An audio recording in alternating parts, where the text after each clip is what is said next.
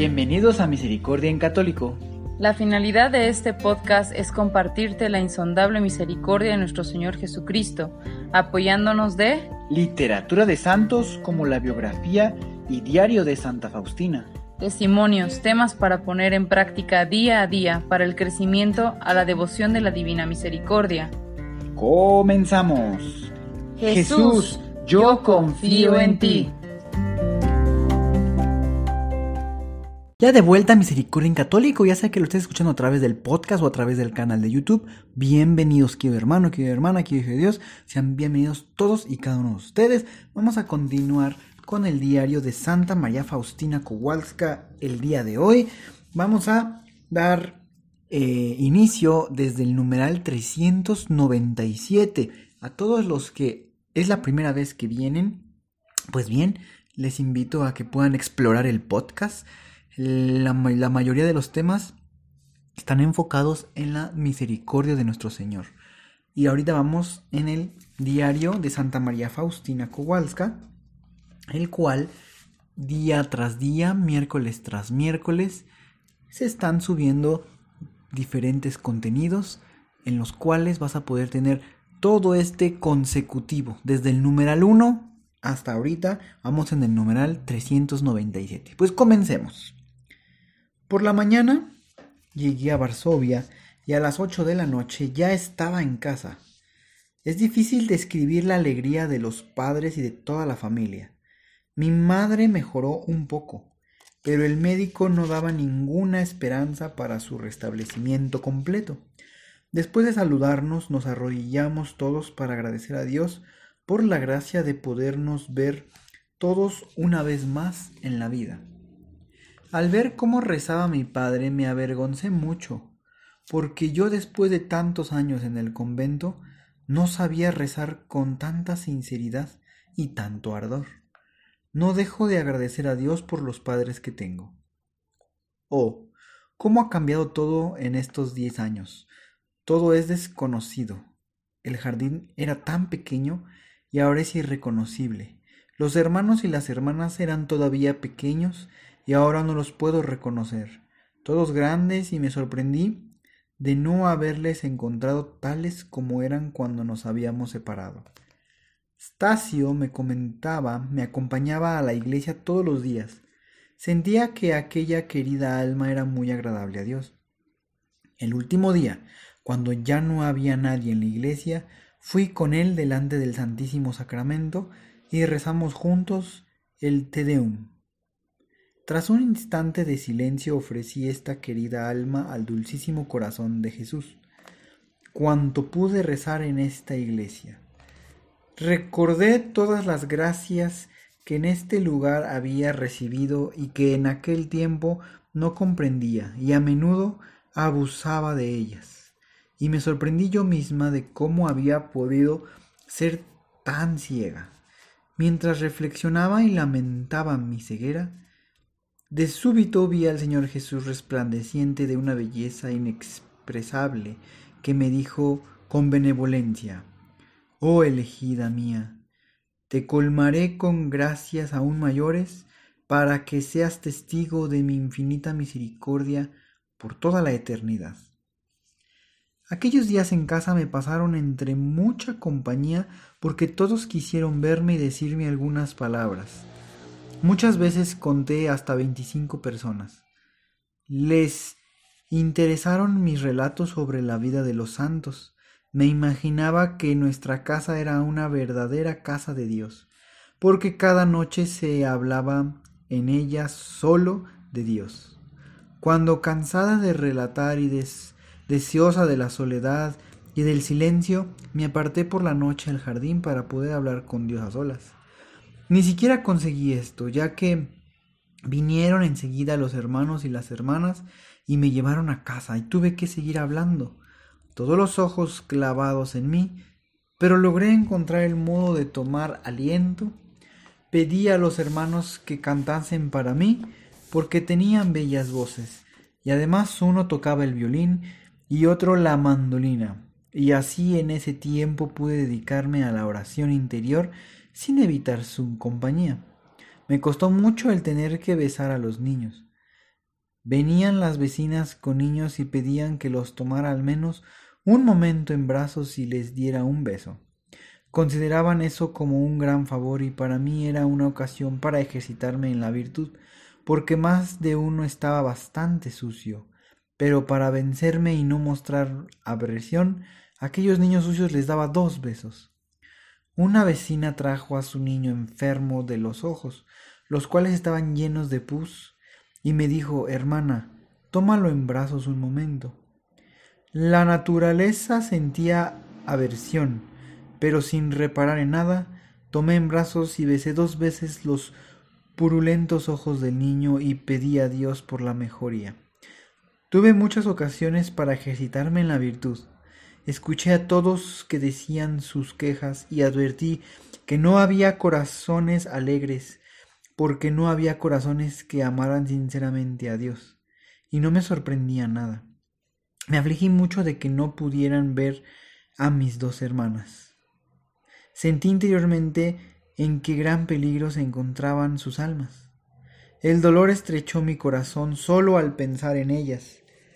Una vez al sentirme muy cerca de Dios, perdí ardientemente al Señor la gracia para ellas, y el Señor me contestó, les concedo no solamente las gracias necesarias, sino también las gracias particulares. Comprendí que el Señor las llamaría a una más estrecha unión consigo. Me alegro enormemente de que en nuestra familia reine el amor tan grande. Cuando me despedí de mis padres y les pedí su bendición, sentí el poder de la gracia de Dios que fluyó sobre mi alma. Mi padre, mi madre y mi madrina, entre lágrimas me bendijeron y felicitaron al máximo fidelidad a la gracia de Dios y pidieron que no olvidaran nunca las numerosas gracias que Dios me había concedido, llamándome a la vida consagrada. Pidieron mis oraciones, a pesar de que lloraban todos. Yo no derramé ni una sola lágrima. Traté de ser valiente y los consolé a todos como pude, recordándoles el cielo y que allí no habría más separaciones. Estación me acompañó al automóvil le dije cuánto Dios ama a las almas puras. Le aseguré de que Dios estaba contento con él. Mientras le hablaba de la bondad de Dios y de cómo Dios piensa en nosotros, se puso a llorar como un niño pequeño, y yo no me sorprendí porque es un alma pura, pues conoce a Dios fácilmente. Cuando subí al automóvil, desahogué el corazón y también me puse a llorar de alegría como una niña, porque Dios concedía tantas gracias a nuestra familia y me sumergí en una oración de agradecimiento. Por la noche, ya en Varsovia, primero saludé al dueño de casa y después saludé a toda la comunidad. Cuando antes de ir a descansar fui a decir buenas noches al Señor y le pedí perdón por no haber hablado tan por haber hablado tan poco con él durante mi estancia en casa. Oí en el alma una voz. Estoy muy contento de que no hayas hablado conmigo y que hayas dado a conocer mi bondad a las almas y las hayas invitado a amarme. La Madre Superiora me dijo que al día siguiente iríamos a Josefinek, las dos, y que yo tendría la oportunidad de hablar con la Madre General. Me alegré muchísimo de esto. La Madre General, como siempre, la misma llena de bondad, serenidad y espíritu de Dios. Hablé con ella mucho tiempo. Asistimos a un oficio de la tarde. Cantaron la letanía del Sagrado Corazón de Jesús. El Señor Jesús estaba expuesto en la custodia. Un momento después vi al pequeño Señor Jesús que salió de la hostia y él mismo descansó en mis brazos. Eso duró un breve momento. Una enorme alegría inundó mi alma.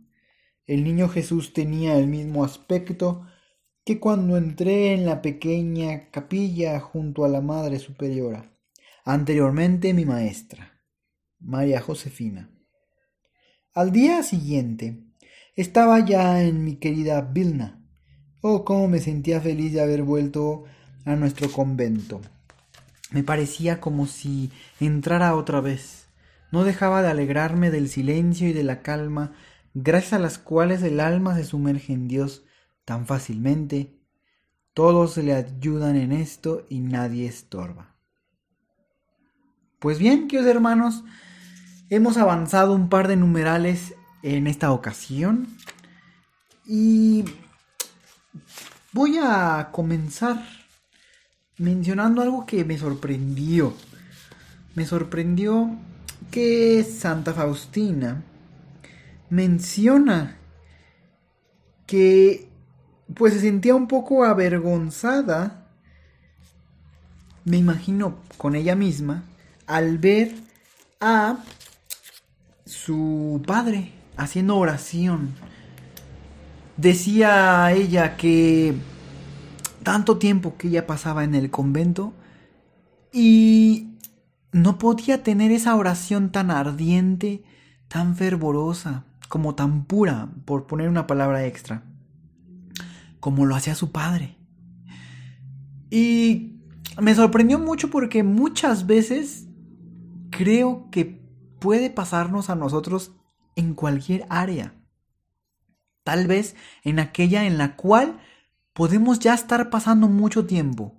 Háblese de la oración o háblese en el trabajo o algún oficio o alguna actividad que nosotros constantemente le hagamos.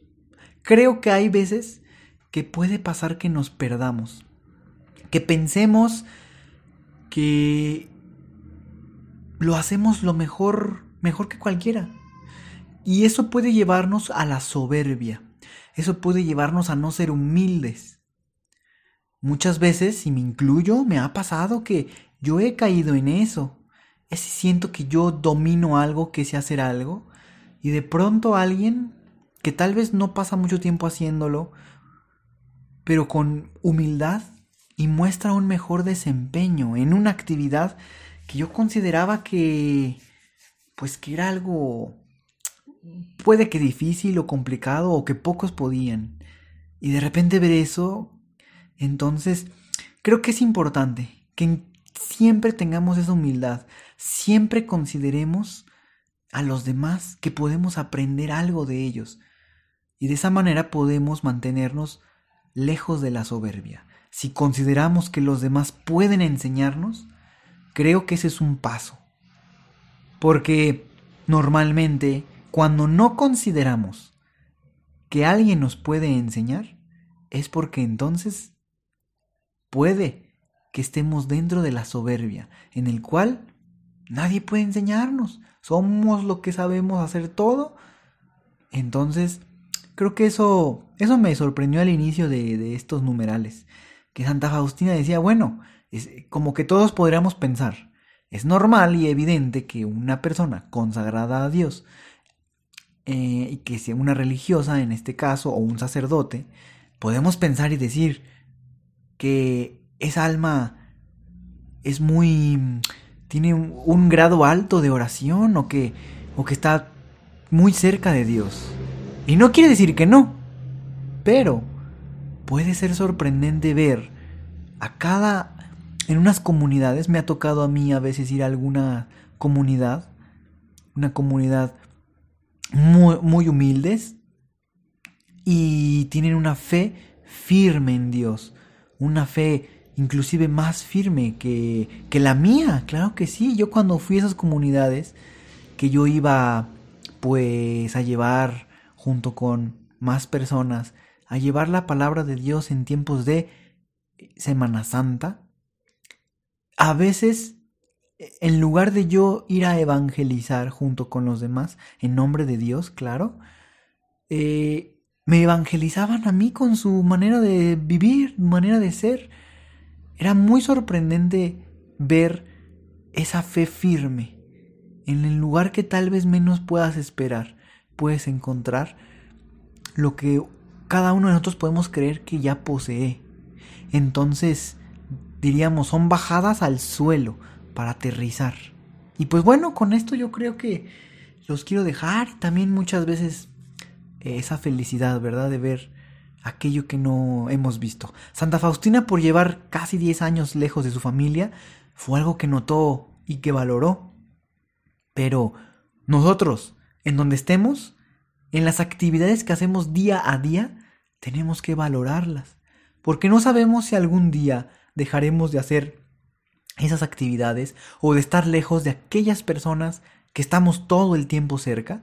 No sabemos qué día vamos, va a ser un momento en el cual dejaremos un grande tiempo de dejar de ver o de convivir o de hacer cierta actividad o de estar con ciertas personas.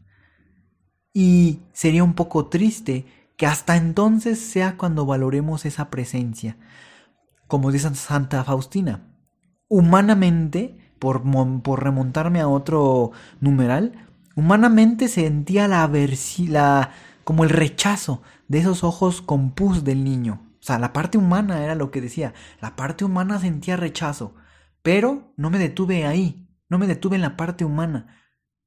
Fui y hice las cosas como Dios las haría. Entonces igual. No esperar a nosotros hasta entonces de dejar de ver a alguien o dejar de hacer cierta actividad para valorarla. A pesar de que estemos viendo a la persona diariamente o la actividad la hagamos diariamente como puede ser el trabajo, que no nos consuma esa, ese rechazo de la cotidianidad, sino que al contrario recordemos que gracias a Dios, una vez más, tenemos la oportunidad de ver a aquella persona o de hacer aquella actividad. Y hagámoslo como si fuera la vez después de mucho tiempo de no hacerlo. Pues bien, queridos hermanos, como siempre, que Dios los bendiga. Hasta pronto. Si es la primera vez que escuchas nuestro podcast, te invitamos a que escuches el numeral 0,1,1, que habla sobre las temáticas que se desarrollan en este podcast y el lenguaje que hemos propuesto para identificar cada una de ellas y así sea más fácil para ti escuchar las que más te agraden. Te dejamos el link del audio y la lista de las temáticas en la descripción que este audio tiene.